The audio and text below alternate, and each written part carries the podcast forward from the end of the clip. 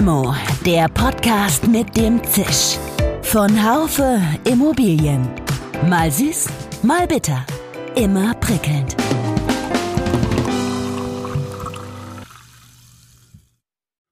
Hallo liebe Limo-Fans. Die Metropolregion Rhein-Neckar erstreckt sich über drei Bundesländer. Sie zeichnet sich unter anderem aus durch die besonders große Bedeutung von Industrie neben dem Wohnen. Sie steht auch deswegen immer wieder im Fokus von Investoren und ist auch 2023 auf der MIPIM in Cannes vertreten. Natürlich sind die großen Konversionsflächen immer noch ein Thema, aber die Konversion läuft weitgehend geräuschlos Schon vor einigen Jahren bei unserer letzten Podiumsdiskussion stand aber das Thema Transformation im Vordergrund. Damals ging es viel um Wissensgesellschaft. Heute geht es, wie in vielen anderen Regionen, auch um Nachhaltigkeit. Wenn eine Region sich immer stärker vernetzt und auch aus Nachhaltigkeitserwägungen immer stärker zusammenrückt, dann gibt es natürlich auch Probleme.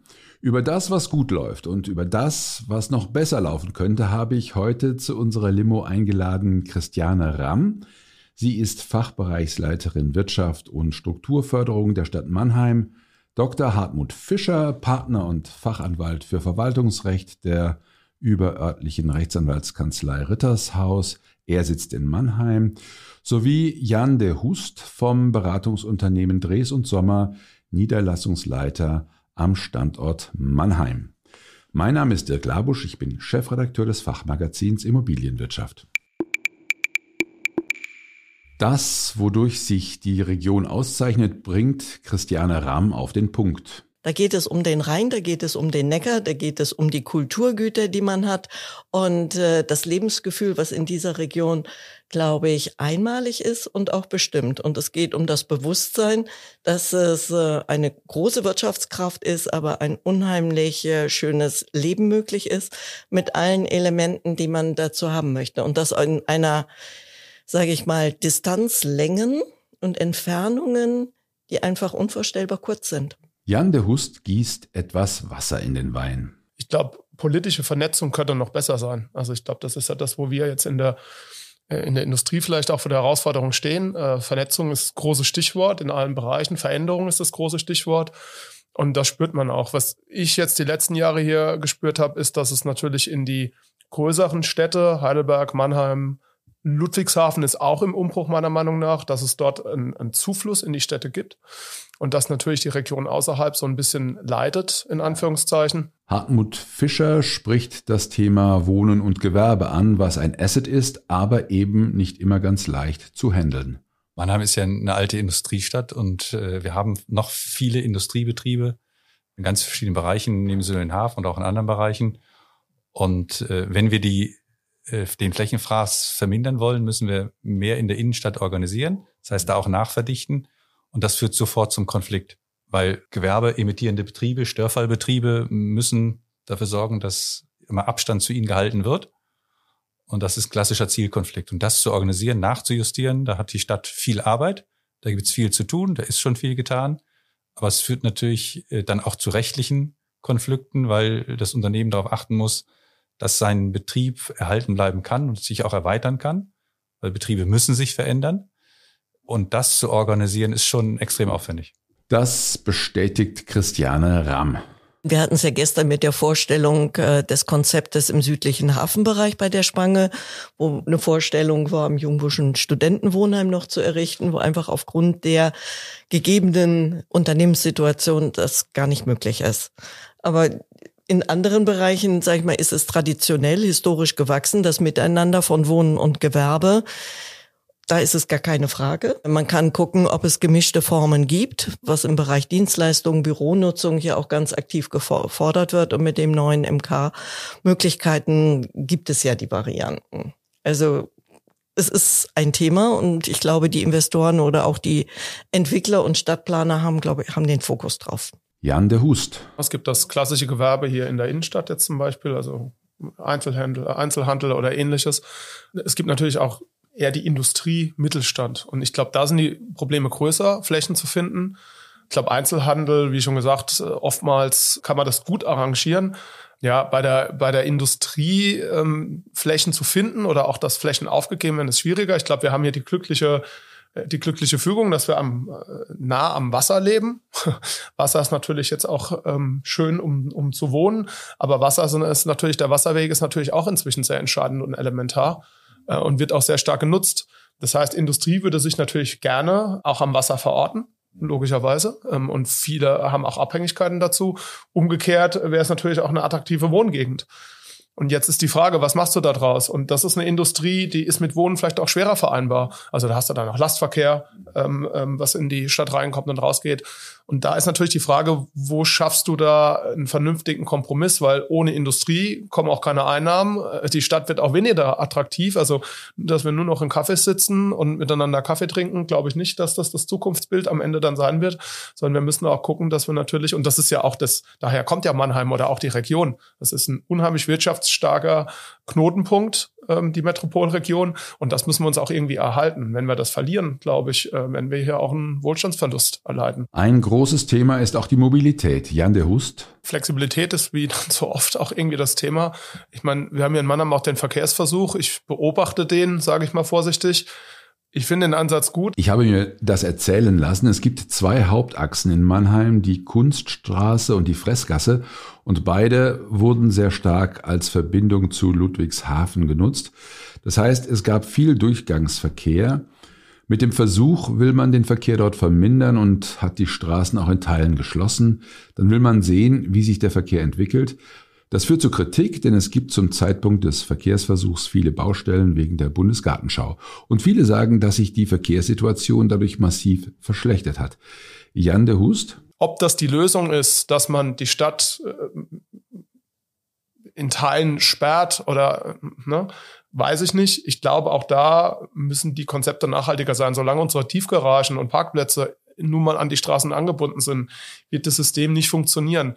Ich muss auch sagen, ich finde Fahrradwege schwierig, die sich dann am Ende doch das mit Autos teilen. Aus der privaten Sicht des Fahrradfahrers ist da äh, deutlich Luft nach oben. Wir sind nicht Münster oder Kopenhagen. Der Verkehrsversuch läuft noch bis zum Mai und äh, all die Erfahrungen, Rückmeldungen werden sicherlich in die Auswertung mit einbezogen. Auf der anderen Seite hat man ja den Anspruch, eine Stadt, Innenstadt auch zu haben, die eine Aufenthaltsqualität hat. Und Aufenthaltsqualität bedeutet auch nicht mit Lebensgefahr über die Fressgasse oder Kunststraße gehen zu müssen. Mannheim ist Oberzentrum und hat viele Kunden aus der Pfalz oder von der Bergstraße. Christiane Rahm. Hier muss einfach deutlich gemacht werden, der Zugang zur Innenstadt ist gegeben. Und warum soll ich nicht durch die äh, Innenstadt dann flanieren und äh, kann halt nicht vor jedem Schaufenster direkt parken. Mannheim ist die erste deutsche Stadt, die sich den 17 UNO-Zielen zur nachhaltigen Entwicklung verschrieben hat. Wichtig ist dabei, so Christiane Rahm, dass es im Leitbild 2030 ist, dass wir die Klimaschutzziele haben, dass es feste Vorgaben gibt, was ist wie zu erreichen, dass wir mit den Unternehmen, aber auch anderen Akteuren Local Green Deals abschließen können, dass wir europaweit zu den äh, Städten zählen, die den Klimaschutzzielen entsprechend folgen, dafür die Anerkennung haben, europaweit, international und national Projekte durchführen und im Prinzip alle Akteure der Stadt sich auf diesen Klimaschutz und die Nachhaltigkeitsziele verpflichtet fühlen und verpflichtet haben. Nachhaltigkeit ist besonders wichtig für die Region. Jan de Hust nennt die drei Säulen für sein Unternehmen. Das eine Thema ist das Thema Screening und Urban Mining. Das andere Thema ist Cradle to Cradle, allerdings auch jetzt im Designprinzip, also im Bereich Planung. Und das andere Thema ist bei uns Zero Carbon. Da geht es eigentlich um ja, um, um das Thema Versorgung, Netze, also wie kann ich ein Quartier versorgen, zukunftsfähig. Na klar, früher war Fernwärme, Gas, logischerweise, das verändert sich. Und das, was, glaube ich, oben drüber steht, ähm, was wir als Slogan auch in Anführungszeichen uns genutzt äh, oder gerade nutzen, ist das Thema Enkelfähigkeit. Enkelfähigkeit ist ein interessantes Wort. Das bedeutet, für unsere Enkel eine bestimmte Welt zu hinterlassen. Aber wunschlos glücklich ist Jan der Hust noch nicht. Was ich mir wünschen würde oder wo ich momentan auch dafür kämpfe, ist, das, was wir in Heidelberg machen, ist schon ganz gut. Das ist ein kleiner Piloten. Ich glaube, das, was die Metropolregion jetzt aufgesetzt hat mit den Modellprojekten, das ist auch äh, einen Modellcharakter. Ich würde mir wünschen, dass da noch engere Zusammenarbeit ist und dass da auch voneinander noch mehr Vernetzung entsteht. Das versuche ich gerade herzustellen. Das ist allerdings schwierig. Ich glaube, ganz oft ist es aktuell wirklich ähm, Zeit, Auslastung, Überlastung. Ähm, wir haben das eben schon diskutiert, Digitalisierung, was bedeutet das? Aber sich die Zeit zu nehmen, um die Themen auch treiben zu können das ist oft eine Schwierigkeit. Und ähm, daran scheitert es dann auch leider auch sehr oft. Das Problem ist aber, ähm, dass die Zeit drängt. Harald Fischer. Es geht um die ganzheitliche Betrachtung. Das hat das Bundesverfassungsgericht ja auch in seinem Klimaschutzbeschluss mal herausgestellt, dass man eigentlich sich alles angucken muss. Von der Wertschöpfungskette ganz vorne bis ganz hinten. Es reicht eben nicht aus, nur ein E-Auto zu fahren, was dann mit schwarzem Strom beladen wird. Äh, oder Stadtquartiere zu entwickeln, wo eben ein, ein Haus, ein Gebäude in Holzhybrid errichtet wird. Das ist es bei weitem noch nicht. Und in, da müssen wir die Weichen wirklich noch ganz anders stellen als bisher. Eine Sache ist Jan de Hust hier besonders wichtig. Das muss messbar sein am Ende vom Tag. Und das ist das, was gerade noch fehlt. Und das ist eigentlich entscheidend, dass ich dann am Ende einen CO2-Wert habe, der dann sagt, okay, wunderbar, passt oder passt nicht. Und dass dieses messbar fehlt. Ich möchte von Hartmut Fischer wissen, wie sich seine Aufgaben wegen des Themas Nachhaltigkeit in den letzten Jahren verändert haben. Die äh, Projekte und die Fragestellungen, die sich stellen, ist die ganz häufig, wie können wir erneuerbare Energien organisieren? Wie können wir bauen? Wie können wir nachhaltiger bauen? Da ist die Bandbreite groß der Fragestellungen, die an uns gehen, weil sich dann die Frage stellt, wenn wir es mal runterzonen, wo kann Photovoltaik organisiert werden? Das muss vielleicht nicht auf jedem einzelnen Privathausdach sein, sondern wirklich großflächig. Wo kriegen wir großflächig äh, Freiland-Photovoltaikanlagen hin? Wo können wir vielleicht auf Gewässern Photovoltaik organisieren? Äh, wie kann Windkraft organisiert werden? Wo ist sowas planungsrechtlich zulässig? Wie geht's hier gerade im Rheingraben, Oberrheingraben mit der äh, Geothermie? Das ist eine technische Fragestellung, aber natürlich auch eine rechtliche. Wo kann, wo ist sowas zulässig? Auf welchen Grundstücken, in welchen Bereichen? Und da ist unser Planungsrecht hm, vielleicht noch nicht effizient genug. Es geht um Photovoltaik. Man wollte es organisieren, dass nur in diesen Bereichen zulässig sein soll. Das heißt im Umkehrschluss in anderen Bereichen nicht. Und diese Pläne müssen wir jetzt, äh, das ist ja auch schon in Arbeit in der Metropolregion, müssen wir jetzt auf den Prüfstand stellen und erneuern und sagen, ja, wir wollen mehr äh, erneuerbare Energien. Dafür müssen wir Flächen ja, ausgucken und äh, dann das Planungsrecht dafür schaffen. Dass die Eigentümer von Flächen, und da gibt es auch eine ganze Reihe, die die Photovoltaik oder Windkraft äh, organisieren wollen, dass die es auch rechtlich äh, organisieren können. Immer mehr Städte wehren sich gegen eine übergroße Versiegelung. Projekte wandern so allerdings oft vor die Stadtmauern, wo viel mehr Versiegelung passiert. Eine Forderung von Hartmut Fischer lautet deshalb wenig bauen auf grüner Wiese. Das heißt, Innenstädte nachverdichten. Aber nachverdichten heißt natürlich auch, äh, Dinge zusammenzubringen. Das heißt, Menschen, Dienstleister, Gewerbe. Das hat der Verordnungsgeber mit dem urbanen Gebiet, äh, ich sag mal, aufs Gleis gesetzt. Das bedeutet aber auch, dass es unruhiger wird. Wir haben nicht mehr so die, die Grundstruktur, Wohnen und ruhige Dinge auf der einen und Gewerbeindustrie auf der anderen, sondern äh, Gewerbe wird sich mischen mit Wohnen und das wird zu unruhigeren, was jedenfalls lärmtechnisch Verhältnissen führen, vielleicht auch zu kurzen Wegen, weil ich dann eben ganz schnell da bin. Aber äh, fragen Sie mal diejenigen, die über dem Discounter wohnen, die eine Wohnung gekauft haben, ob sie das jetzt lärmtechnisch so schön finden und ob sie da eine gute Wohnqualität haben. Also diese Konflikte, äh, ich nehme jetzt mal nur den, die Facette Lärmtechnik äh, raus, diese Konflikte, wenn wir uns mehr mischen, die unterschiedlichen Nutzungen in der Innenstadt, die werden wir noch austragen müssen. Die Lösung kann also sein, in die Höhe zu bauen, so wie in Tokio. Ja, aber Tokio ist nicht unbedingt die grüne Stadt. Ich glaube, die Erwartung in der Metropolregion ist, dass man in fünf Minuten oder zehn Minuten mit dem Fahrrad von der Innenstadt, egal von welcher Stadt aus, im Grünen ist. Und das schafft man in Heidelberg und das schafft man in Mannheim und dazwischen sind weite Grünflächen. Wir können nicht unbedingt Utopien verwirklichen, aber es muss handelbar sein und das ist das Tolle hier. Hier wird ähm, geguckt, was ist machbar. Wie läuft das eigentlich mit dem Vergabeverfahren? Hartmut Fischer. Vergabeverfahren ist in der Metropolregion eigentlich ein schönes Projekt, weil es ja die Vergabeplattform gibt, sodass sich die Kommunen da auch äh, erleichtert organisieren können. Ähm, was das Vergabeverfahren in den letzten zwei Jahren vielleicht auch in der Praxis betrifft, da wird die öffentliche Hand deutlich besser. Wenn man mehr Know-how reinstecken würde, dann kann man mit Vergabeverfahren vieles auch effizienter noch ausschreiben, weil äh, die Schimpfe, die hinterher über Vergabeverfahren gemacht wird, äh, liegt nicht am Vergaberecht, sondern liegt an den Beteiligten. Das ist immer das Problem sitzt vor dem Computer. Wir müssen besser werden im Ausschreiben, Leistungsverzeichnisse müssen cleverer ausgeschrieben werden.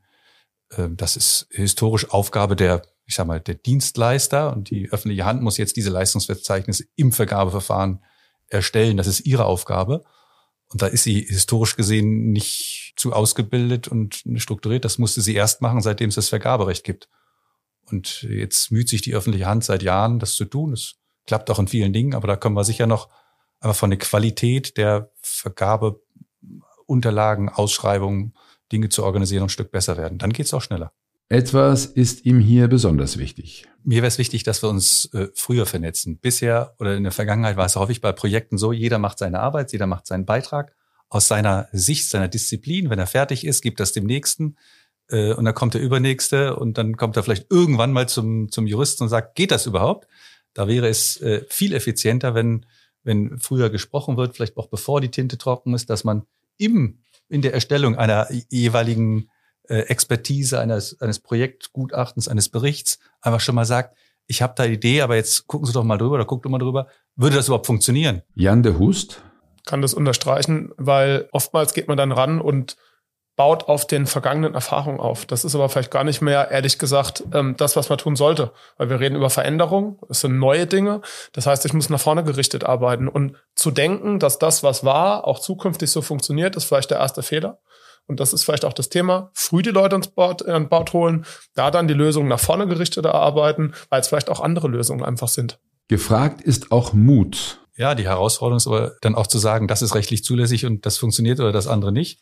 Da muss man vielleicht auch mal mutige Dienstleister haben oder äh, Projektentwickler, Investoren, die sagen, das machen wir jetzt mal. Wir wissen nicht so ganz genau, ob es funktioniert, aber wir schreiten jetzt mal ran und wir tun unser Bestes an der Stelle. Und noch etwas anderes ist wichtig. Jan der Hust, ich finde auch, man sollte Dinge probieren und ja. einfach tun. Ich finde zum Beispiel Verkehrsversuch erstmal eine gute Sache, ja. weil es wird was getan. Aber ich finde es gut, dass es gemacht wurde, um Impuls zu setzen. Man darf sich natürlich dann auch nicht so schade sein zu sagen, naja, hm, war vielleicht nicht so gut. Ähm, aber ist ein super Impuls und sowas würde ich auch machen. Und ähnlich auch in der Bauindustrie. Einfach Dinge zu tun, loszutreten. Und das kostet auch nicht viel Geld am Ende vom Tag, sondern einfach Dinge auszuprobieren, zu schauen, wie die Reaktion ist, ob auch das rauskommt, was man sich wünscht. Und wenn das funktioniert, dann kann man es natürlich weiter ausrollen. Und dann sehen auch die Menschen im Umfeld, wie Sachen entstehen. Die können sie dann auch bewerten. Dann kriegt man dann die Kritik positiv, Feedback, Entschuldigung, keine Kritik, sondern Feedback, positiv wie negativ. Aber man kann was mit anfangen und kann sich dadurch auch entwickeln. Und das ist, glaube ich, ein ganz ein großer Schritt Schritt. Und dieser Punkt, dass wir uns entwickeln und dass wir weiterkommen, das müssen wir, glaube ich, auf die, auf die Straße bringen. So viel Dynamik in einer Diskussion. Ich glaube, das Statement von Jan de Hus ist ein gutes Schlusswort. Wir werden die weitere Transformation der Metropolregion Rhein-Neckar auch in Zukunft verfolgen. Bleiben Sie, liebe Zuhörerinnen und Zuhörer, uns gewogen mit einem ganz herzlichen Dank an die Diskussionsteilnehmer und Innen oder In und auch an die Technik Severin Goutier und Nico Usbeck, Irde Klabusch.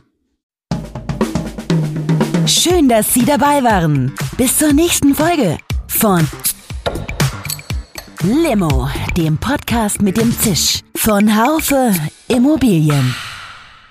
Um keine Folge zu verpassen, abonnieren Sie doch einfach den Podcast in Ihrer Podcast-App.